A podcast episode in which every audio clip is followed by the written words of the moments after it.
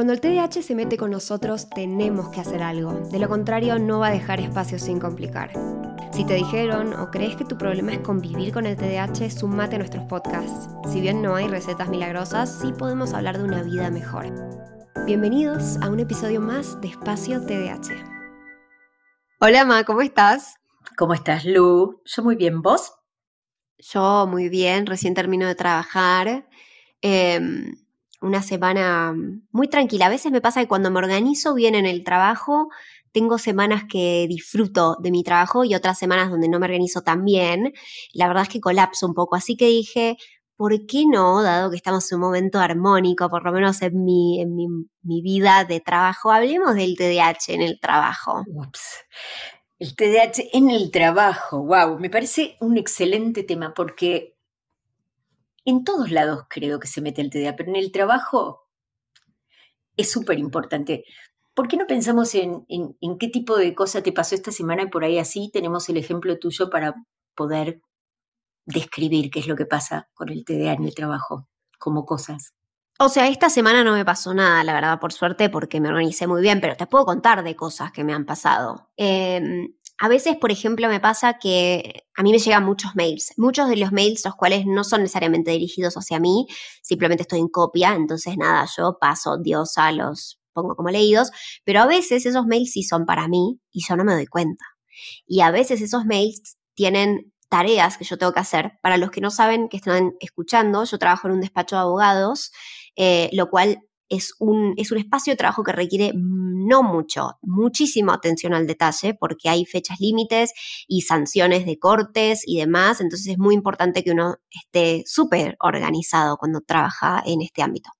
En fin, cuestión, hay veces que me llegan tareas y yo tengo un tiempo para hacerlas y, y deadlines, y si yo no lo pongo en mi calendario me lo pierdo, y no sabes cuántas veces ya me pasó con particularmente un documento que requiere como un mes de mi tiempo para preparar, que lo he tenido que preparar en tres días, mamá.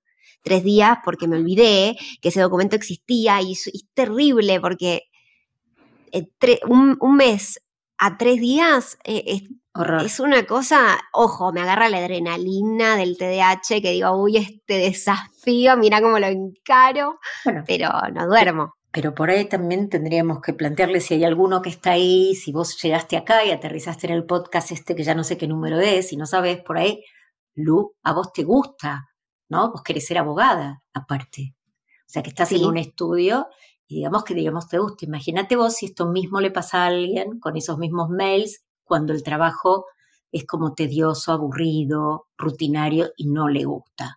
Es decir, tendríamos que empezar por ahí, ¿no? ¿Qué pasa con tu trabajo? ¿Te gusta? No te gusta. Empecemos por algo simple, ¿no? A mí me encanta mi trabajo. A mí me encanta trabajar. Mm, mm, llega el lunes y estoy súper pila, pero puedo trabajar un sábado, un domingo. Pero es lógico que haya alguien que por ahí no le gusta el formato del trabajo, la distancia a su trabajo, ahora que volvimos a la presencialidad en todos lados, no viajar. A ver, primero empecemos a pensar que ya es difícil no hacer cosas cuando no nos gusta y tenemos idea.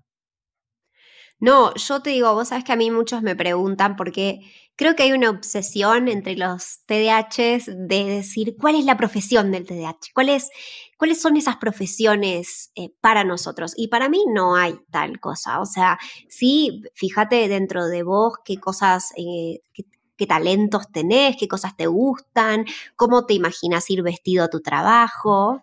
Te diría que por ahí alguna punta yo tiraría ahí. Empezaría por qué no es bueno para el TDA.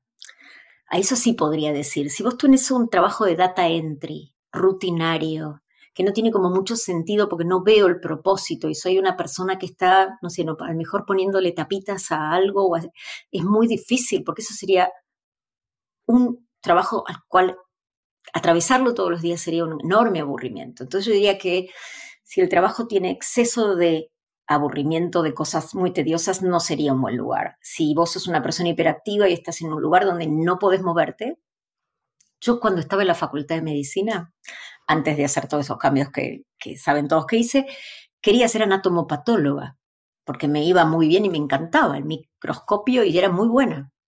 Hasta que me di cuenta que el patólogo trabaja sentadito en un microscopio no tiene pacientes adelante, tiene pedacitos de pacientes. Y dije, esto no es para vos, Norma. Pero me iba muy bien y me gustaba. Pero ¿qué pasa? También tenemos que pensar en esto, no solo que nos guste, sino cuál es el contexto de ese trabajo. En otro momento me gustaba ser azafata. Mi mamá dijo que era hacer mucama de a bordo para limpiar vómitos de pasajeros mareados. Así era mi mamá. Me hubiera encantado. Ese sí es un buen trabajo para una persona hiperactiva y le gusta viajar, va bien, está en todos lugares. Pero bueno, por ahí tenemos que pensar en eso, ¿no? Que me gusta y cómo es el trabajo. ¿Qué me decís de eso? No, no, 100%. A mí me preguntan mucho qué hago yo en un despacho de abogados teniendo TDAH, porque es un trabajo que requiere mucha atención.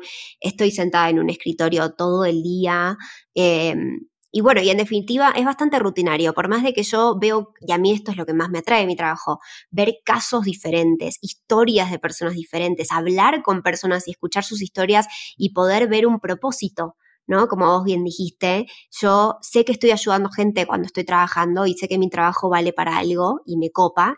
no me gusta trabajar para el sueño de otra persona, eso lo sé, y sé que voy a empezar a trabajar solamente para mi sueño ni bien pueda, pero mientras tanto es un buen lugar para mí, especialmente porque yo trabajo con California y eso quiere decir que yo trabajo desde mi casa, yo me tomo los breaks que yo quiera, mi trabajo tengo esa flexibilidad. Ojo, está bien, capaz vos trabajas en un despacho vos y no te pasa. A mí me gusta mi trabajo porque yo lo puedo adaptar a mi funcionamiento. ¿Sabes qué bueno? Porque esto me trae lo que nos pasó a todos con el tema del COVID y la cuarentena obligatoria y meternos en nuestras casas. Y ahí aquel que no estaba en tu condición tuvo que ir, dejar de ir a una oficina.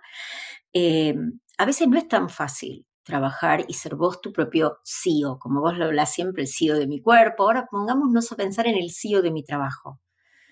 Yo soy una persona de muchos hábitos, muy disciplinada, vos me conocés, yo me levanto dos horas antes, disfruto de mi trabajo, pero lo hago, digamos, con toda una serie de pautas que me permiten disfrutarlo y no estar como corriendo. Aun cuando viajaba al consultorio lo hacía con mucho tiempo.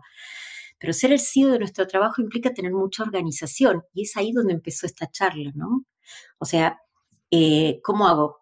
Cuando miro la película, corto porque tengo la posibilidad de cortar, porque no estoy en una oficina, no me está mirando nadie.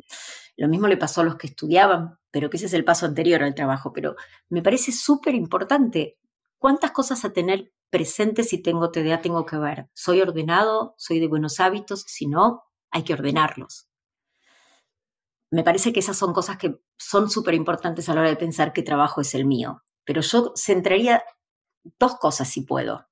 No sé si puedo, hable mucho ya. Contanos, por favor. Me acordaba de un libro que se llama Shine, que escribió Ned Hallowell. Yo no sé si lo conté y lo vuelvo a contar porque me encantó eso.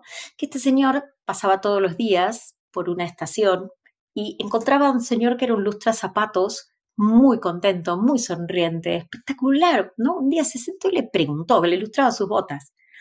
Digo, ¿estás tan contento? ¿Cuál es el secreto? Me encanta mi trabajo, ¿sí? Le dije, ¿cuál es el secreto entonces? Primero, que te guste mucho lo que hagas. Segundo, que seas muy bueno en eso que te gusta. Hmm. Y tercero, encontrar quien te pague por eso. Esas son las tres cosas que yo recomiendo siempre cuando pienso, ¿qué voy a hacer? ¿En qué voy a trabajar? Con que tengas esas tres, sería muy bueno. ¿Qué te pareció? No, me encanta. Y obvio, le agregaría a eso que es maravilloso, un gran entendimiento de qué es lo que es el TDAH, ¿no? Lo hablamos siempre en todos los episodios, la psicoeducación es una parte enorme de todo, ¿sí? De, de todo. O sea, nosotros hablamos de cómo vivir con el TDAH, ¿sí? Y para mí, vivir con TDAH también tiene que eh, engancharse de alguna manera con entender qué es el TDAH, entender que, por ejemplo, no nos gusta seguir reglas, entender que nos cuestan las instrucciones. Yo di en mi trabajo una presentación sobre qué es el TDAH, le dije a todo el mundo que tenía TDAH, lo dije en mi entrevista de trabajo, no les estoy diciendo que lo hagan, pero les cuento lo que yo hice. Y después el CEO de la empresa me pidió, por favor, pues hacer una charla de esto es muy interesante. Eh, y me acuerdo que eh, mi jefe, el abogado con el que yo trabajo, me dijo, ¿cómo puedo hacer yo para que tu vida sea más fácil? Y yo, conociéndome, por ejemplo, le dije, déjame instrucciones por escrito. Si tenemos una reunión, después pasame la minuta de la reunión con cosas específicas que vos quieras que haga, porque yo capaz me olvido de algo. Entonces, de nuevo, esas cosas también están... A mí me gusta, me gusta lo que decís porque muchos preguntan esto, ¿lo digo, no lo digo? esto que se llama disclosure acá en Estados Unidos es complicado porque Estados Unidos no tiene una misma legislación laboral como tenemos nosotros y que una persona te puede, te puedes quedar sin trabajo sin ningún tipo de motivo, chao, de un día para otro. Entonces, eh, creo que cada uno tiene que saber con quién habla, pero es muy importante que sea un trabajo TDAH friendly, ¿sí? Que si estás de repente en un pasillo, si hay gente que está haciendo telemarketing y hablan todos juntos, es muy, hay, que pensar muy bien cuál es el espacio físico, si estoy, si me tengo que levantar. Eh, pensemos en las cosas que son importantes en los trabajos, ¿sí? A veces es el espacio físico, que esté iluminado, que sea un lugar ventilado, que me pueda levantar, que pueda tener movilidad, que es otras personas donde pueda tener ese break, esa charla, ese minuto, salir y entrar, porque creo que tenemos que reconocer nuestro estilo. Y si la persona es desatenta, tener esto que vos decís, alguien que nos ponga una guía, que esté visible, que sean los deadlines y todos esos tiempos bien claritos. Yo creo que es súper importante tener un entorno amigable cuando trabajamos. Y otra cosa más, que es que sabemos que ahora que volvimos a la presencialidad, o también porque hay a veces una reunión en Zoom, pero llegamos tarde. Siempre hablamos del tiempo, como hay una miopía al futuro, como dice Barclay, que hay una ceguera temporal en el TDAH. Es muy importante el manejo del tiempo, pero no solo porque te van a quitar el presentismo si vas a un trabajo, porque nuestra imagen depende mucho de esta performance en nuestro trabajo, la imagen de seriedad, la imagen que transmitimos, eh, la confianza que se genera en un trabajo, el cumplimiento. Si yo te digo que pases a buscar un trabajo X, ya sea una torta, los gnocchis o lo que sea, es importante recordar y eso tenerlo presente, porque esa es la imagen pública que nosotros vamos a tener. Y de eso va a depender nuestro éxito o no. Y también me gustaría agregar la parte de, nuestra imagen a nosotros mismos, ¿no? Yo, como, viste que arrancamos hablando de una de mis grandes dificultades en el trabajo, que es el tema de que hay veces que me olvido de ciertos documentos que tengo que hacer y los termino haciendo en tres días, un trabajo de un mes. Eh, y creo que a muchas personas con TDAH nos pasa eso, quienes tenemos entregables o cosas que tienen una fecha límite. Em, y creo que muchas personas que no se saben organizar, que no saben manejar su tiempo, eh, no llegan a esas fechas límites, capaz terminan sin dormir, capaz terminan sin cenar con su familia, capaz no vuelven a su casa por muchas horas y de esa manera no solamente, eh, primero, estás dejando de dormir, que es súper importante, dejando de compartir comidas con tus seres queridos o, no sé, para mí comer mientras trabajas es lo peor que hay en el mundo, es horrible, nunca nadie debería estar haciendo eso, sino que también estás como un poco arruinando tus vínculos, ¿no? Estás arruinando eh, la parte social de tu vida. Y yo entiendo que nos puede pasar, de nuevo, empecé el podcast diciendo que a mí me pasa esto más seguido de lo que me gustaría.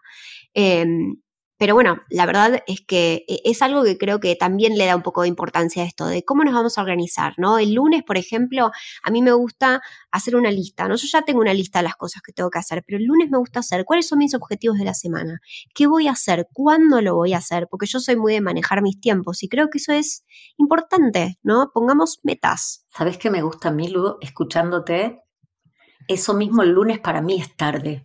Yo lo tengo que hacer, lo tengo que tener hecho el viernes Así soy libre y sé cuándo voy a empezar el lunes. O sea, tener el viernes, cerrar el viernes con la semana siguiente, me permite a mí saber si yo el domingo puedo volver tarde de un fin de semana largo o si yo puedo el lunes a la mañana dormir un poco más, pero lo tengo que haber anticipado. Me parece bueno esto que decís, pero yo lo hago, eso que vos haces lo hago antes. Me permite tener una visión de toda la semana hasta cuándo arranca ese lunes si estoy acá, si me voy. Es decir, pensemos en esto también porque hasta qué ropa me pongo para ir a trabajar es necesaria. Hay personas que tienen que usar un uniforme y está sucio. Entonces, bueno, solucionémoslo, pedimos otro uniforme, pero a veces la persona se lo tiene que comprar o no lo tiene. Entonces, la organización puede generar un costo muy alto.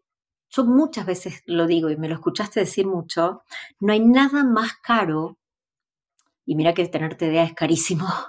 No hay nada más caro que la desorganización, porque hace que me olvide, pierda cosas, tenga que comprarlas dos o tres veces, me despidan del trabajo, me, sancionen en el trabajo, ¿sí?